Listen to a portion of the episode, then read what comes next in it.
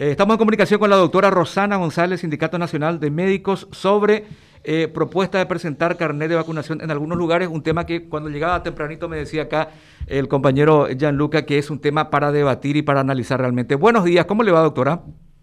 Buen día, buen día a todos.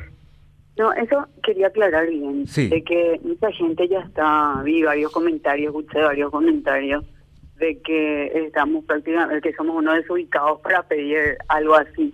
Evidentemente esto no se va a dar ahora cuando el gobierno todavía no esté garantizando la vacuna, inclusive las personas que se tendrían que haber vacunado ayer.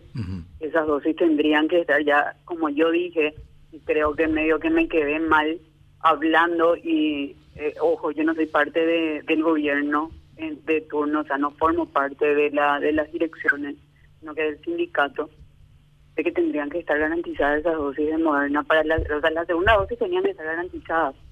Tuvo que haber hecho el cálculo y no dejado a la, a la, a la gente con esa ansiedad de formar la fila porque se les había asegurado que esa eh, su segunda dosis ya tenía su nombre y su número de cédula. Pero eh, volviendo otra vez a la propuesta, no va a ser ahora cuando todavía no, no, no se puede acceder o no se tenga completa la, la cantidad de vacunas o no se haya garantizado las vacunas a, todas las personas. O tal vez se le podría eh, solicitar a las personas que ya tendrían que haberse vacunado, pero para eso también necesitamos un sistema que esté eh, accesible a todos y se pueda se pueda chequear. Claro, fijémonos, doctora, que aquellos países que tienen un, buen porcentaje de, de, población vacunada, Estados Unidos, Francia y compañía, recién ahora ahora se están animando a este, proyectar, digamos, la obligatoriedad para ciertos sectores de presentar carnet de vacunación completa, digámoslo así. En, eh, recién ellos ahora, imagínense nosotros que todavía estamos peleando por recibir este dosis de vacuna por lo menos de a poquito cada día. Claro, claro, no, eso nomás quiero aclarar porque eh, los comentarios que te dije eran tipo, como la, la doctora Rosana González del Sindicato Nacional de Médicos va a, hablar en nombre de su gremio solicitando esto, siendo que no nos, no nos garantizan la primera dosis, porque muchos no tienen todavía la primera dosis garantizada, no, no llegaron todavía las vacunas para ellos, así como ahora con el tema de la segunda dosis que tampoco están teniendo. Entonces, evidentemente no se les va a, a, a, exigir, eso es, sería ilógico. Pero mm. eh, sí, una vez que lleguemos al porcentaje, que ojalá lleguemos lo antes posible, eh, podamos, podamos tener algún mecanismo para que eh, sepamos también, o sea, sepamos con quién nos estamos chocando en, las calles. Es fácil, es, lo, es también lo que dijimos nosotros desde el gremio. Tanto exigimos, tanto pedimos, tanto nos quejamos, tanto nos plagueamos.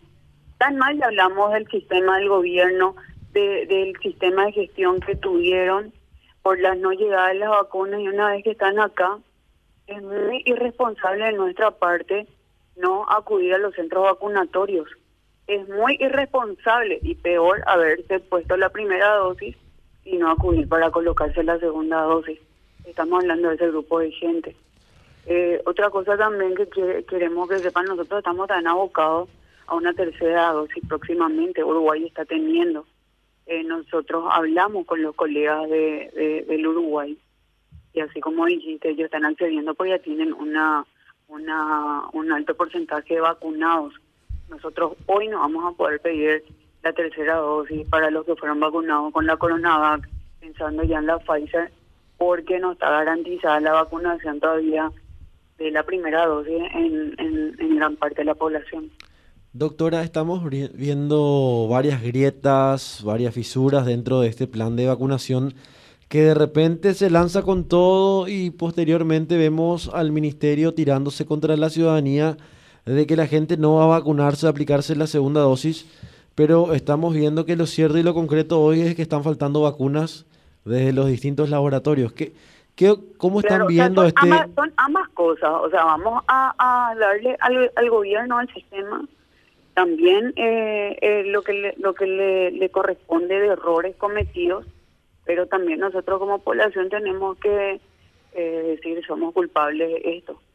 O sea, tenemos el gobierno que no, no, está pudiendo proveer, eh, no están llegando las vacunas, pero también un grupo grande de la población que no quiere vacunar, no grande, un grupo, mejor dicho, de la población que no quiere vacunarse por, por no sé qué creencias, porque no son ni religiosas, y eh, el otro grupo que se puso ya la primera dosis y no está acudiendo a, a la segunda. O sea, en realidad tendría que haber sido eh, casi el 100%, el 99% de estas, estas personas que tendrían que haber acudido.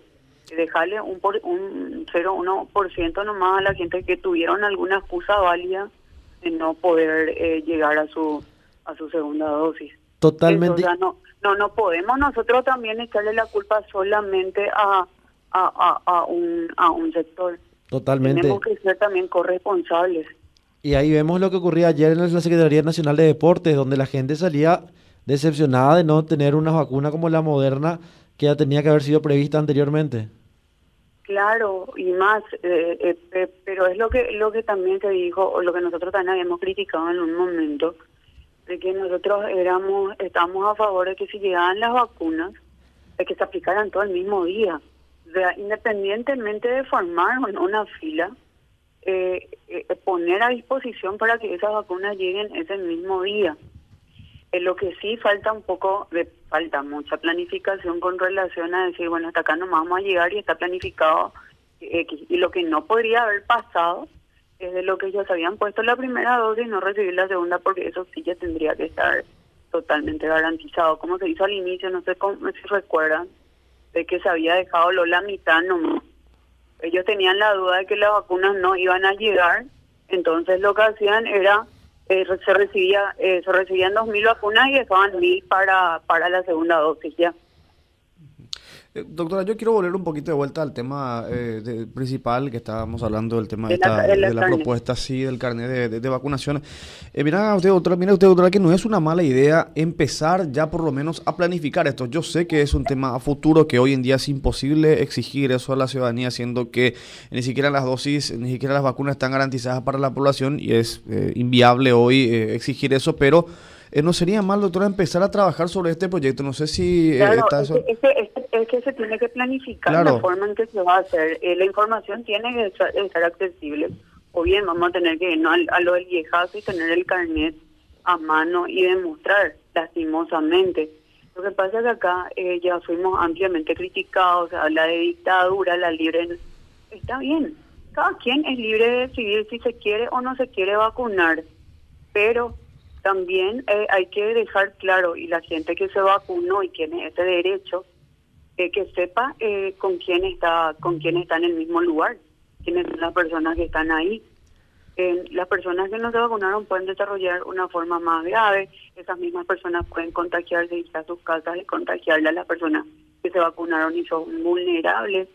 Eh, estas personas pueden enfermar y desarrollar la forma más grave y seguir ocupando las camas de terapia intensiva, lo que también va a significar mucho más gastos para el país donde todos vamos a estar vamos a estar pagando con nuestro con nuestros impuestos. O sea también no es solamente que yo me voy y yo solito me voy y me estrello y yo nomás eh, eh tengo la eh, asumo todas las consecuencias.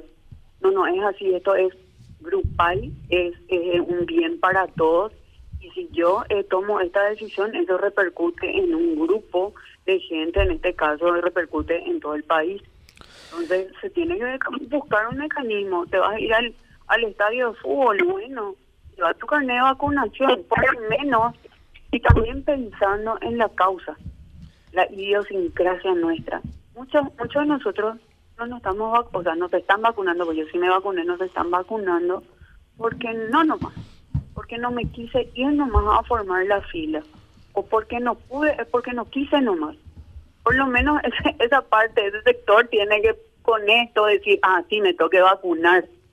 Eh, no, no, no, no podemos nosotros quedarnos siempre en ese más o menos, en el ahí, ahí nomás.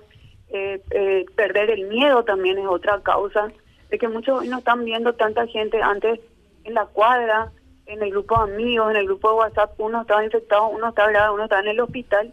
Entonces es como que te generaba este temor de que mi amigo está enfermo, está en terapia y ya se murió luego, entonces te generaba ese ese temor y te ibas por eso y hoy como no estás viendo eso te relajaste.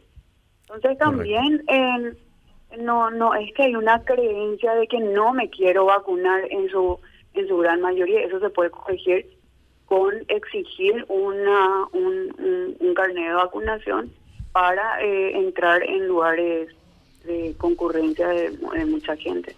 Correcto, doctora. Muy clara la propuesta de ustedes, comprensible también. No es para ahora, es para después, para más adelante, cuando tengamos un porcentaje eh, razonable de, vacunados. Además, eh, hay una cuestión también que es la, cuestión del interés general que debe prevalecer sobre el interés particular siempre. Doctora, muchas gracias por su tiempo. Gracias a ustedes por el espacio.